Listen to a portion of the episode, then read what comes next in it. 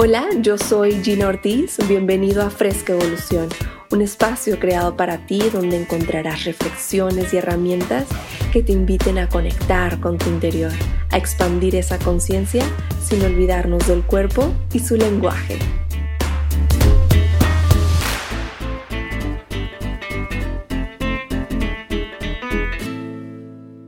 Bienvenido, bienvenida a un episodio más de Fresca Evolución. Estamos arrancando este 2021 con todo.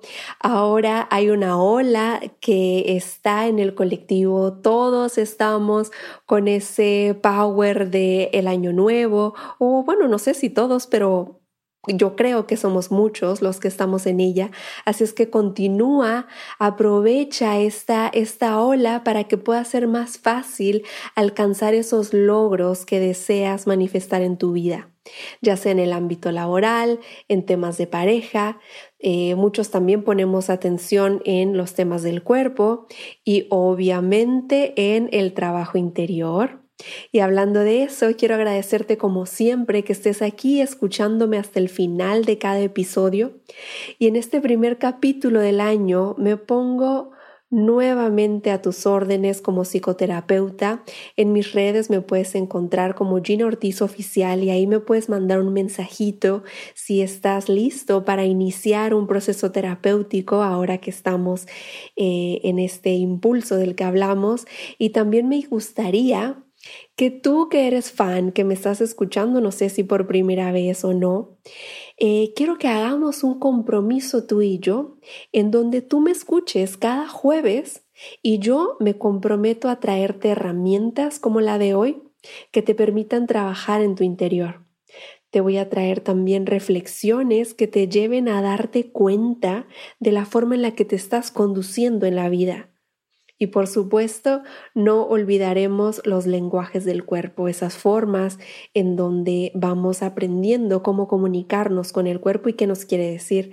Que, por cierto, el episodio 29 que salió hace poquito eh, se llamó Digestión Emocional y tuvo muy buena respuesta porque como te decía, son herramientas que nos van permitiendo conocer más los lenguajes que tiene el cuerpo y que muchas veces desconocemos de qué manera está tratando de comunicarse lo más profundo de mi ser conmigo. Pero a medida que vayamos conectándonos, cada vez va a ser más fácil nuestra experiencia humana. Y hablando de experiencias humanas, ¿quién no ha escuchado la frase típica de vive el momento, vive el presente? ¿No te pasa que estás en el día a día y de pronto te das cuenta que ya pasó la semana? No sé si eres de los que para ti pasa muy rápido el tiempo o eres de los que dice, uy, apenas es tal día, seguimos en tal día o en tal mes. No sé si te está pasando lento la vida. O que de pronto volteas y dices, chispas, ya pasó tanto tiempo, ya tan rápido se acabó el año, ya tan rápido eh, mis hijos tienen tal o ya llegué a tal situación. Yo me imagino este efecto como si pareciera que nos suben a un carrito de esos de minero y que van cada vez más rápido, avanzando más rápido, y entonces vamos trepados ahí en ese carrito de metal, avanzando junto con la señora ansiedad, en ese vagón sin frenos y sin vivir el presente. Si te estás identificando con este efecto, escucha hasta el final este episodio porque tengo una metáfora que te permitirá vivir el momento presente observando cinco puntos.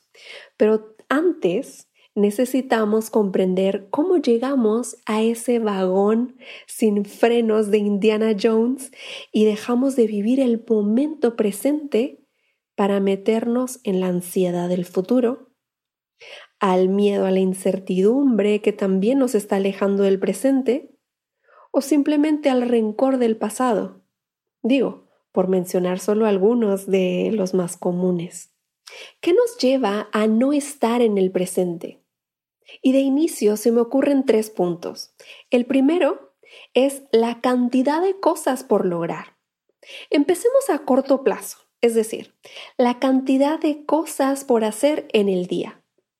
¿Cuántas veces hemos hecho listas de cosas por lograr y terminamos haciendo ocho cosas más de las que teníamos planeadas y que además no hicimos.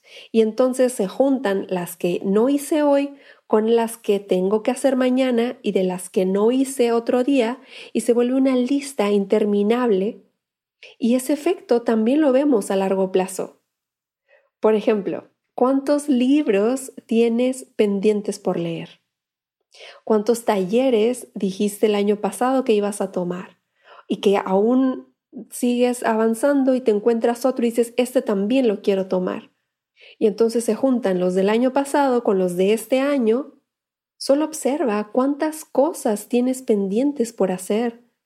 Date el tiempo y en una hoja tal vez puedas escribir en un papel eh, todos esos pendientes, por ejemplo, a largo plazo, ya sea en este mes o dentro de seis meses o en cierto número para que después las puedas ordenar y las vayas poniendo por columnas, eh, tal vez en, en orden de importancia o cuáles vas a cumplir, cuáles ya no vas a cumplir.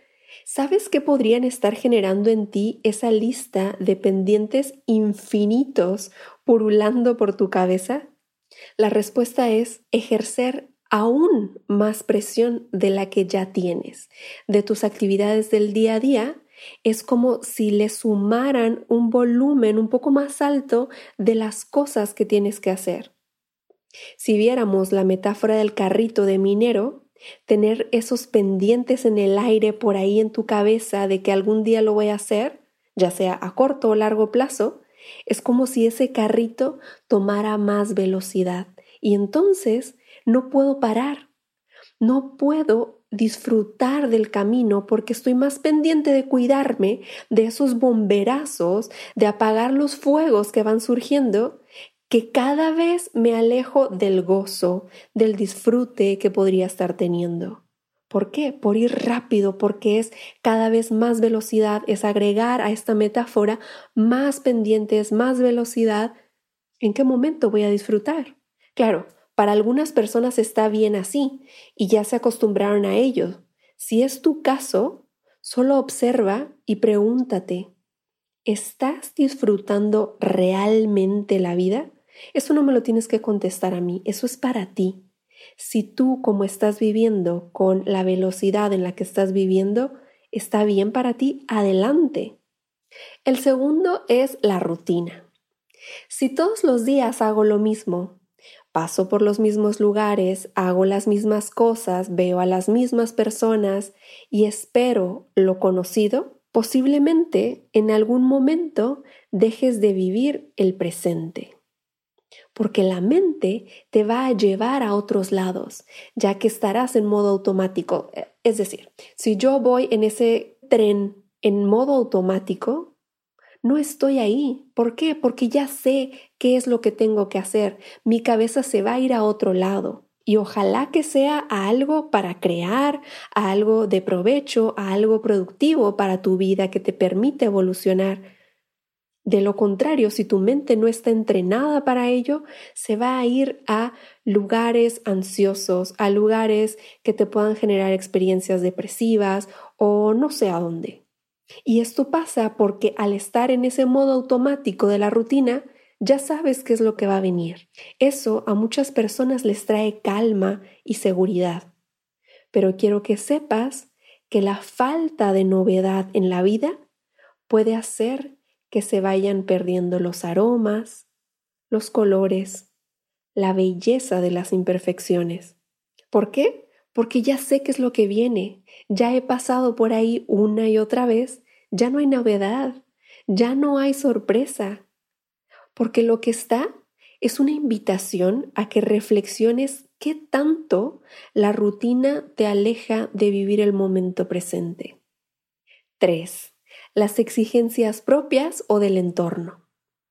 Algunas de ellas las venimos arrastrando desde nuestra infancia, donde compramos la idea de que teníamos que ser de tal manera para lograr las cosas.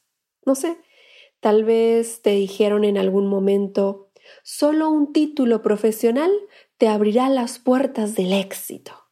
Y entonces puede ser que estés exigiéndote cada vez más títulos profesionales porque está la creencia de que solo así serás una persona exitosa.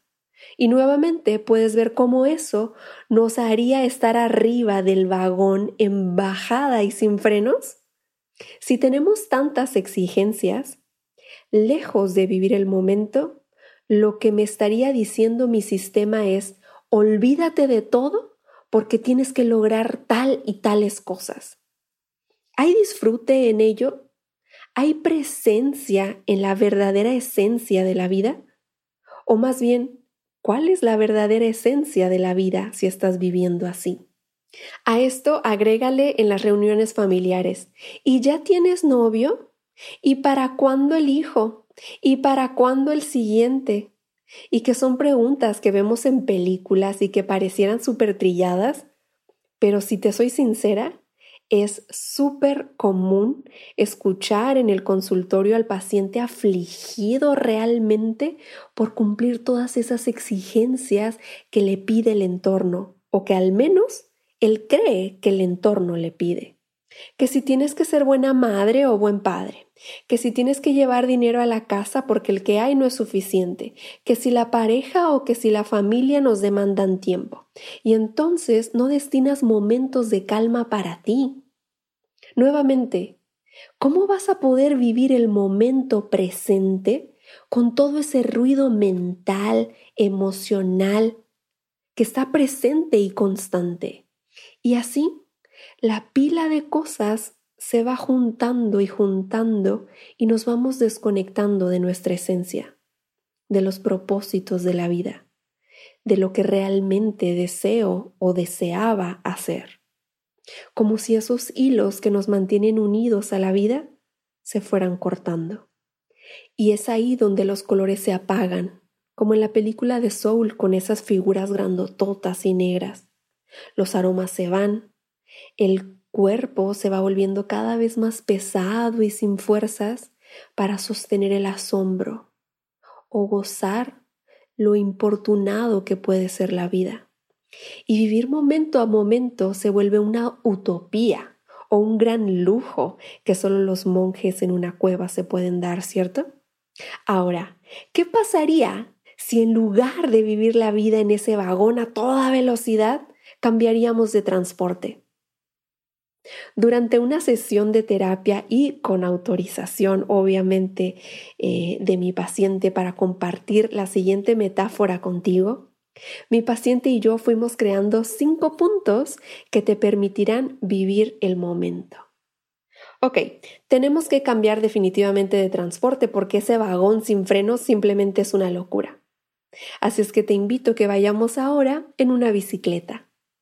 Mi paciente y yo en esa sesión fuimos con nuestra imaginación a una avenida aquí en Cancún que se llama Guayacán, pero me gustaría que tú vayas a una ciclopista o a algún camino que pudieras ir con tu imaginación.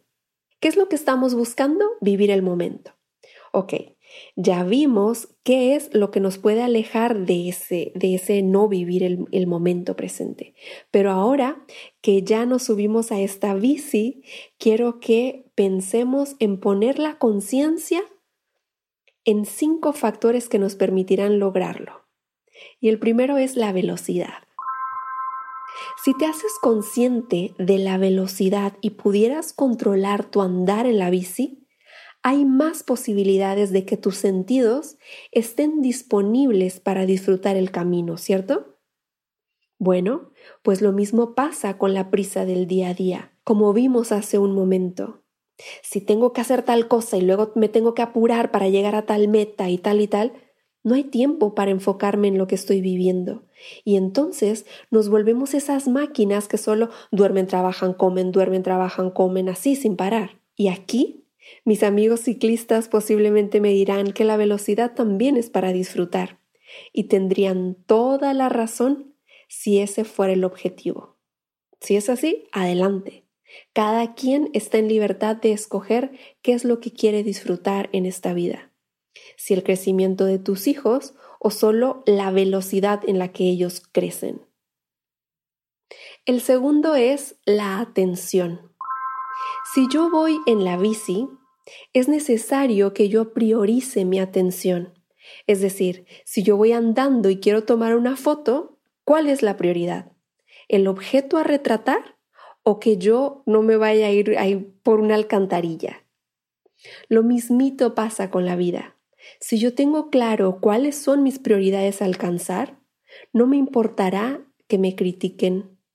No será importante para mí lo que ellos esperan de mí, porque yo tengo claro cuál es mi objetivo y en dónde voy a poner mi, atención para lograrlo. Hacerme consciente de dónde estoy poniéndome atención me permitirá vivir el momento presente. El tercero es el camino. Este punto está muy bueno y es súper amplio porque partimos de que cada quien puede elegir por dónde llevar su bicicleta. ¿Estás de acuerdo conmigo? Es decir, para dónde yo me estoy encaminando. ¿Qué tipo de vida quiero lograr? A eso me refiero. Pero en el inter, en lo que llego de ese lugar en el que estoy y me transporto hacia ese lugar ideal por el que quiero andar, el camino puede ser un tanto retador para poder vivir ese momento presente. Por una parte, si mi vida no ha sido nada fácil, voy a sentir que el camino es un campo traviesa y con veredas peligrosas que lejos de disfrutar el camino me hacen desarrollar otras habilidades. Si es tu caso, no es para victimizarte o tirarte al piso, claro, a menos de que tú así lo desees, también está bien, cada quien es libre de hacer lo que se le dé la gana en esta vida, pero también te puedes hacer consciente del camino que estás andando, ya que la conciencia en él, en este camino del que estamos hablando, es quien te permitirá vivir el momento presente, porque de nada te va a servir transitar una ciclopista de primer mundo si no estás consciente de ello. De nada, de nada va a servir. De ti va a depender qué tanto puedas estar presente durante el trayecto de la vida, porque puedes estar atravesando un maravilloso día de campo y tu actitud te haga ver las cosas negativas o al revés. Puedes estar atravesando el infierno verdadero y buscarle una oportunidad de crecimiento. El cuarto es la flexibilidad. Sabemos que a veces el camino de la vida nos sorprende con subidas o bajadas inesperadas. Y aquí la pregunta es, ¿qué tan flexible soy ante esas eventualidades? ¿Me doy chance eh, ante esos inconvenientes? ¿Qué tan flexible soy cuando la vida me cambia la jugada? Hacerme consciente de ello me permitirá adaptarme al cambio de una manera más rápida. Es decir, ser flexible me ayudará a vivir el momento, cualquiera que éste sea, ya que hay más posibilidades de confiar en mis herramientas internas para sobrellevar la situación. El quinto y último es el apego. Este lo dejé a lo último porque me parece el más complejo. Vamos a ver. Si yo me apego, por ejemplo, a mi bici y no veo otras posibilidades de transporte, es decir, si me apego a mis formas y creo que mis formas son las únicas que me van a llevar a ese destino, me estoy perdiendo de muchas posibilidades de evolucionar y me alejo de vivir el momento presente. Si me apego a lo que dejo atrás, es decir, si voy en mi bici y mi cabeza sigue pensando que estaría mejor en mi cama o en tal lugar de donde acabo de emprender este viaje, no estoy pedaleando mi bicicleta en el presente. O si sigo apegada también a las personas con las que estuve antes de subirme a esta bici, me estoy apegando al pasado y evidentemente no va a haber lugar para el presente. No estoy en lo que me toca hacer hoy.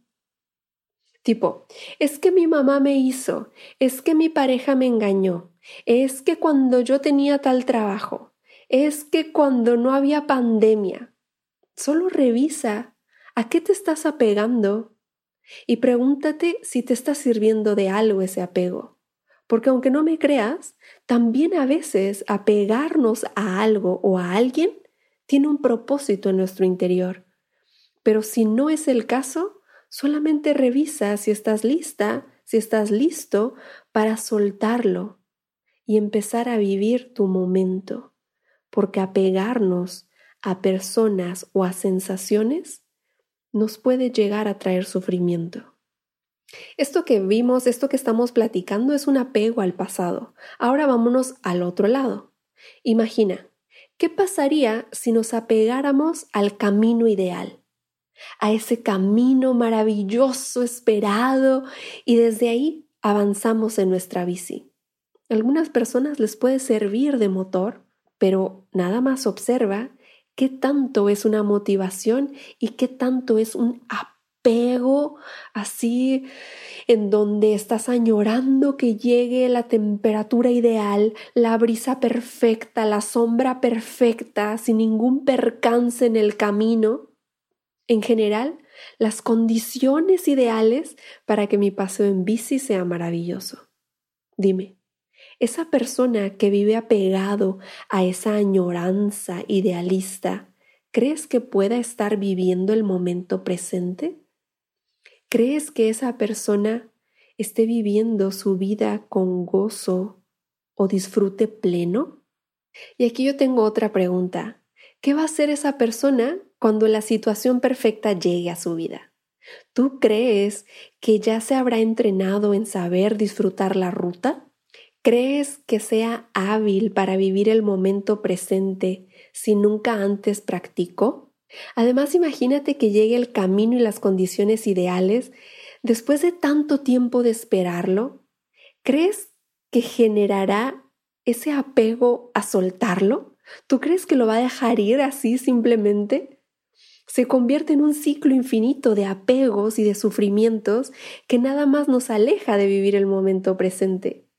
La vida es un constante movimiento y mientras te vayas haciendo experto en ti, en conocer tus formas, tus dolores, identificar ese talón de Aquiles, saber qué es lo que es bueno para ti y en qué es lo que te hace falta practicar más, te volverás tu mejor aliado en librar las batallas con la cabeza erguida y no como avestruz así ante la mirada de otros.